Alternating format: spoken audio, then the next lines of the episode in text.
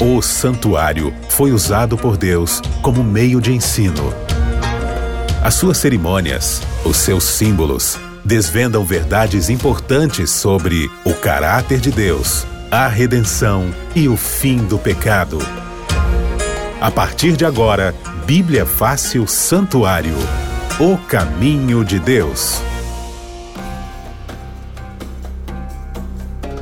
Olá, muito bom dia para você ligado com a gente aqui na Rádio Novo Tempo, a Voz da Esperança. Já estamos ao vivo para todas as rádios espalhadas pelo Brasil, as 18 filiais da Rádio Novo Tempo, e é um prazer mais uma vez poder entrar na sua casa e trazer esse momento especial de estudar a palavra de Deus. Começando mais um programa Bíblia Fácil e a gente continua nessa série sobre o santuário, o caminho de Deus.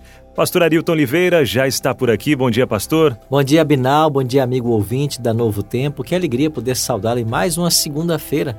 E todas as segundas às 11 da manhã a gente tem um encontro marcado para aprendermos mais sobre o santuário. Como você sabe, o santuário é o centro do pensamento dos escritores da Bíblia. E nós temos tantas lições lindas a aprender. Hoje, vamos dar mais um passo nesse aprendizado. Nós vamos ver que o santuário, por ser a habitação de Deus, por ser depositário da lei, seria também atacado por Satanás. Então, o tema de hoje, um ataque ao santuário. Pegue a sua Bíblia, se junte a nós e não perca a chance de aprender mais a respeito desse importante tema. Maravilha. E se você quiser participar com a gente por aqui também, o WhatsApp está liberado, é o 12 981 51 0081 12 98151 0081. E vamos já então, pastor, para a nossa primeira pergunta de hoje, falando sobre essa questão do, do ataque ao santuário. Né? O apóstolo Paulo ele fala sobre a obra do anticristo no fim do tempo. E essa questão do anticristo, acredito que gere uma certa dúvida na mente de muitas pessoas para saber quem é esse anticristo, como ele é, tentaria mudar as verdades bíblicas. Alguns dizem que é uma autoridade, outros dizem que é uma igreja, outros dizem que é uma pessoa que vai vir. E agora, pastor, como explicar quem é realmente esse anticristo e como ele tentaria mudar essas verdades bíblicas? Olha, Binal, esse é um tema interessantíssimo, né? E a Bíblia olha para esse tema, sim, com muito carinho. O apóstolo Paulo é quem nos ajuda a entender melhor esse assunto. E aqui na sua primeira carta aos Tessalonicenses, melhor, na sua segunda carta aos Tessalonicenses, capítulo 2, Paulo escreveu assim a partir do verso 3. Segundo Tessalonicenses, capítulo 2, verso 3. Ninguém de maneira alguma vos engane, porque não será assim sem que antes venha a apostasia e se manifeste o homem do pecado, o filho da perdição o qual se opõe e se levanta contra tudo que se chama Deus ou se adora, de sorte que se assentará como Deus no templo de Deus, querendo parecer Deus. E ele diz mais aqui então no versículo 8: E então será revelado o iníquo, a quem o Senhor Jesus matará pelo sopro da sua boca, e o aniquilará pela manifestação da sua vinda. Então veja, o apóstolo Paulo fala que já em seus dias esse homem do pecado operava. Quem era o homem do pecado que já operava nos dias de Paulo? Bom, nós devemos entender isso como uma alusão ao Império Romano, porque foi o Império Romano, na pessoa dos seus Césares, que tentava ocupar a posição de Deus na terra. Inclusive, os Césares se consideravam deuses. E lá já no Império Romano, começou um grande movimento contra Deus, contra a sua lei, contra seu povo. Haja visto que Cristo foi crucificado dentro do período em que Roma dominava o mundo. E todos os apóstolos foram martirizados por esse poder perseguidor. Você também conhece né, o famoso Coliseu romano, e ele, esse Coliseu que nós conhecemos e vemos aí a, as matérias e fotos, uhum. ele foi inaugurado no ano 80 de nossa era. E na inauguração dele, vários animais selvagens foram sacrificados e cristãos também foram mortos. Então Coliseu tornou-se um símbolo do martírio cristão. E ali você já vê o Império Romano atuando. Agora, só que o Império Romano em algum momento sairia de cena. E ele sai de cena quando cai Roma no ano 476 da nossa era. Lembrando que Rômulo Augusto foi o último imperador romano. Quando cai o Império Romano, Abinal, quem é que entra no lugar? Qual é a figura que vai se despontar no mundo político e religioso? A figura do Papa. Uhum. Tanto é que hoje, quando chamamos o Papa Francisco de Sumo Pontífice, este título era do imperador romano. Esse título foi criado em alusão ao imperador romano. Lembra do ditado popular que todos os caminhos né, levam a Roma? Sim. Por quê? Porque o imperador é aquele máximo construtor de pontes. Ele uhum. construiu todas as vias para que levasse todo mundo para Roma. Então, até o título, o sumo pontífice, que era do imperador, hoje repousa sobre o Papa. Então, os historiadores são claros em dizer que quando sai de cena o Império Romano, entra em cena a figura de Roma religiosa, na liderança do Papa. Agora, a segunda pergunta: quais são as doutrinas e como este poder ataca verdades da Bíblia? Não, nós podíamos mencionar aqui várias verdades. Mas eu deixo mencionar para vocês apenas a questão do ataque que Roma papal fez contra a lei de Deus. Você deve se lembrar que os Dez Mandamentos aparecem lá em Êxodo capítulo 20, versos 3 a 17, e lá está muito claro que nós não podemos adorar imagens de escultura. E o que aconteceu?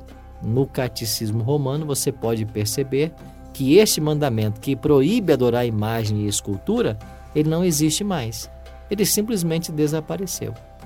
Aí o quarto mandamento, que ensinava a santificar o sábado, foi substituído pelo domingo. E como eles tiraram o segundo mandamento, ficaram com nove. Para voltar a ter dez, eles pegaram o décimo mandamento da lei de Deus e dividiram em dois. Aí ficou o nono mandamento, como não cobiçar a mulher do próximo, e o décimo mandamento, não cobiçar as coisas alheias. Então, essa tentativa de se mudar a lei de Deus é um cumprimento profético desse anticristo, dessa pessoa que tenta se assentar no templo de Deus e tenta se ostentar como se fosse o próprio Deus. É por isso que o Papa Leão XIII chegou a afirmar: Nós, os papas, temos sobre a terra a autoridade do Deus Todo-Poderoso. Então, os papas se consideravam deuses aqui na terra. E é por isso que até hoje eles aceitam adoração, genuflexões, e é ali quando as pessoas reverenciam esse poder como sendo o próprio Deus na terra. Então é assim, Abinal, que nós vemos o cumprimento dessa profecia. Uhum. Primeiro em Roma na sua fase imperial e depois Roma na sua fase papal. Certo. E é interessante como é bem claro essa questão, né, pastor? As leis sendo alteradas e, enfim, a gente vendo é, esse poder, né, tentando dominar realmente toda, toda a terra, né? Pegar o domínio de tudo. Muito interessante. Agora, é, falando sobre essas verdades que Satanás ele vem tentando apagar ao longo da história, a gente vê, né, que Satanás tudo que Deus faz, ele vem, coloca uma pitadinha de de mentira, ele pega um pouquinho da verdade, mistura ali com a mentira, o que a gente sabe que acaba se tornando totalmente mentira e errado. Mas o que, que ele tentou apagar ao longo da história? Uma das principais verdades. Bom exemplo claro disso você pode ver mesmo com a doutrina do Espírito Santo, né? Hoje nós ouvimos falar tanto em movimentos pentecostais, neopentecostais, no mover do Espírito, no cair do Espírito. Uhum. E a doutrina pura e, e cristalina do Espírito Santo foi completamente perdida de vista, né? Então hoje as pessoas acham que falar um monte de coisas que ninguém entende, isso é dom de línguas, e que as pessoas serem jogadas e lançadas ao chão é chamado de mover do Espírito. Não existe nada disso. A palavra de Deus ensina claramente de que o dom de línguas verdadeiro é a capacidade sobrenatural que Deus dá ao crente de falar uma língua com a qual ele nunca antes teve contato. E a língua que ele fala é um idioma, é uma língua falada em alguma parte do mundo. Não essa balbúrdia que vemos dentro de muitas igrejas onde ninguém entende nada e chamam isso de dom de línguas, de dom do Espírito. Então a gente tem que acordar para isso aí. Então é assim que o Satanás procura iludir e enganar as pessoas. Certo. Agora, para você que está do outro lado do rádio aí, querendo participar com a gente também, interagir aqui da nossa programação, pode mandar mensagem no WhatsApp 12 98151 0081 12 9 8151 0081. Bom, pastor, ao longo da história, é, nós, a gente pode testemunhar aí as investidas de Satanás contra o santuário e o povo de Deus, né? Mas agora, nos dias atuais, nos dias de hoje, quais são as estratégias que ele usa e até para a gente ficar em alerta para não cair nessas artimanhas dele? É, o apóstolo Pedro nos alerta né, em 1 Pedro 5,8 que nós devemos tomar muito cuidado porque o diabo ele anda como um leão, né? Uhum. Ao nosso redor buscando alguém para devorar.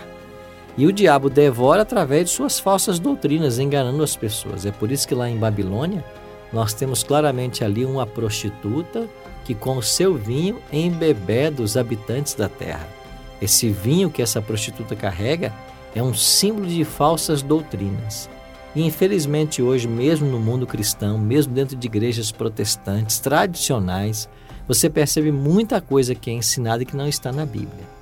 Então o diabo procura dessa maneira enganar as pessoas. Agora, a estratégia dele é muito interessante. Como você mencionou há pouco, né? Ele mescla a verdade com o erro. Uhum. E ele gosta de fazer contrafações. Então, aquilo que Deus apresenta em Sua palavra, ele vai sempre apresenta uma contrafação. Isso não é novo. Isso começou lá no Jardim do Éden, né? Verdade. Deus disse assim para Adão e Eva: No dia em que vocês comerem do fruto, certamente vocês morrerão. E o diabo disse para a mulher: É certo que não morrereis. Então o diabo sempre procura contrafazer as verdades de Deus. Hoje, por exemplo, a gente tem ciência de que a Bíblia ensina a santidade do sábado. Uhum. Mas a maioria das religiões guardam domingo, sem ter um único texto para provar sua teoria. Hoje nós sabemos claramente de que somente Cristo tem o poder de perdoar pecados e ele é o nosso único intercessor junto ao Pai. Mas existem pessoas que ainda acreditam de que ela pode confessar o seu pecado para um sacerdote, para um líder religioso, para um santo que está no céu, na busca de obter o perdão. Então veja como o diabo busca camuflar e ele mescla a verdade com o erro para seduzir as pessoas e levar as pessoas ao, ao pecado e ao afastamento de Deus. Então é assim que ele tem atuado ao longo da história, Binal. Verdade. E é o segredo seria a nossa busca constante da presença de Deus para não estar tá caindo nessas armadilhas, né, pastor? Porque a todo instante ele joga, né? Ele joga para tentar derrubar a gente, mas estando alerta, buscando sempre o estudo realmente da palavra de Deus e até para quem está acompanhando a gente, pertence a várias denominações, é, vale sempre aquela questão de o que é dito lá na frente, a gente não pode simplesmente balançar a cabeça, não é isso e é isso. A gente tem que olhar na Bíblia, na palavra de Deus, né? Isso mesmo. Bom, tem uma participação que chegou para a gente aqui. Essa vem de Fortaleza, no Ceará. Participação da Luísa Gomes. Ela diz: Olá, graça e paz. Minha pergunta para o pastor Arilton é a seguinte: Por que alguns judeus não acreditam no santuário celestial? Bom, você sabe que o, o, os judeus eles passaram por um, uma grande perseguição no primeiro século, né? E no ano 70, quando a cidade foi destruída, você tem ali a diáspora judaica, né? Eles se espalharam por várias partes do mundo, né? Eu li outro dia uma estatística que no Brasil nós temos cerca de 120 mil judeus. Mas os judeus eles estão divididos, né, em vários segmentos. Hoje você tem o judeu ortodoxo, né? Você tem o judeu cristão, o judeu messiânico. Então você tem vários, vários ramificações do judaísmo, né? Uhum. E algumas dessas não aceitam, né, o, o santuário celestial. Na realidade, a, a vertente principal do judaísmo continuou esperando o Messias mesmo depois de terem crucificado a Cristo, né? E por isso que os sacrifícios no templo continuaram, né? Mesmo depois que o véu se rasgou, eles consertaram lá o véu e continuaram uhum. sacrificando, né? E esse, e esse templo continuou ativo até o ano 70, quando a cidade de Jerusalém foi completamente destruída. Então, eles não viam em Cristo como Salvador, como Messias. Então, se não aceitavam nem a Cristo como Salvador, alguns tiveram dificuldades em entender a realidade de um santuário no céu. Por quê? Porque esse santuário faz sentido a partir do ministério que Cristo opera nele. Mas, se Cristo não é o Messias, se ele não é o nosso Salvador, não faz não se torna necessário a existência de um santuário no céu. Hum. Então é por isso que a gente entende que vários ramos do judaísmo não aceitam aí a doutrina do santuário. Certo. Estamos aqui no programa Bíblia Fácil, na Rádio Novo Tempo. Para você que está chegando agora, muito obrigado pela companhia. E continuando a falar sobre esse assunto, um ataque ao santuário, né? A gente já trouxe várias perguntas por aqui. Próxima pergunta que chegou para a gente foi do Girlan Santos, que é da Bahia. Diz o seguinte, ó, por que o santuário está ligado à nossa esperança de salvação? Qual a ligação que ele tem a essa esperança nossa de salvação, pastor? Bom, o santuário ele tornou-se o centro divino ou o centro da divina operação em favor do ser humano. Nós temos que lembrar que quando Cristo morreu e ressuscitou, ele foi assunto aos céus ele entrou no santuário. A gente, quando lê o livro de Hebreus, especialmente no capítulo 8 de Hebreus, você vai ter muito clara essa mensagem. Olha o que diz Hebreus capítulo 8, verso 1. Ora, a suma de tudo que temos dito é que temos um sumo sacerdote que está assentado nos céus, à direita do trono da majestade ministro do santuário e do verdadeiro tabernáculo, o qual o Senhor erigiu e não o homem. Então, Hebreus 8, 1 e 2 deixa muito claro que Jesus ele entrou num santuário, não aqui na terra, mas um santuário celestial. Então, o santuário também foi o palco ou o local que marcou o surgimento do pecado. Porque o profeta Ezequiel e o profeta Isaías, eles dizem que Lúcifer era um querubim cobridor, ou seja, ele estava na presença de Deus. No brilho das pedras andava, né? Ele habitava no santo monte de Deus. Essa expressão santo monte de Deus é uma alusão ao santuário no Antigo Testamento. Então aí a gente conclui que o pecado surgiu no santuário. E é no santuário que o pecado tem que ser resolvido. Então Cristo como nosso sacerdote, desse, como ministro desse santuário, e do verdadeiro tabernáculo, o que ele faz hoje? Ele apresenta para o Pai os méritos do seu sacrifício em prol do pecador. Então, a morte de Cristo na cruz nos garantiu direito à vida eterna, mas é a sua ministração no santuário que aplica os méritos da sua morte para aqueles que desejam. Isso não é automático, Abinão. Uhum. Não é porque Jesus morreu que todos serão salvos, não é isso? Jesus morreu, quer salvar a todos, mas nem todos serão, porque nem todos aceitam a salvação. Aquele que aceita, ele se volta para o santuário, porque Cristo está lá, à direita do Pai, como eu acabei de ler em Hebreus 8, 1 e 2.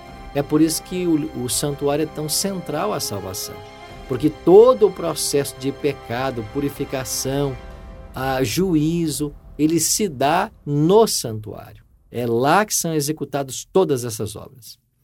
Maravilha. Bom, é, agora falando sobre essa questão da nossa esperança na vinda de Cristo, né?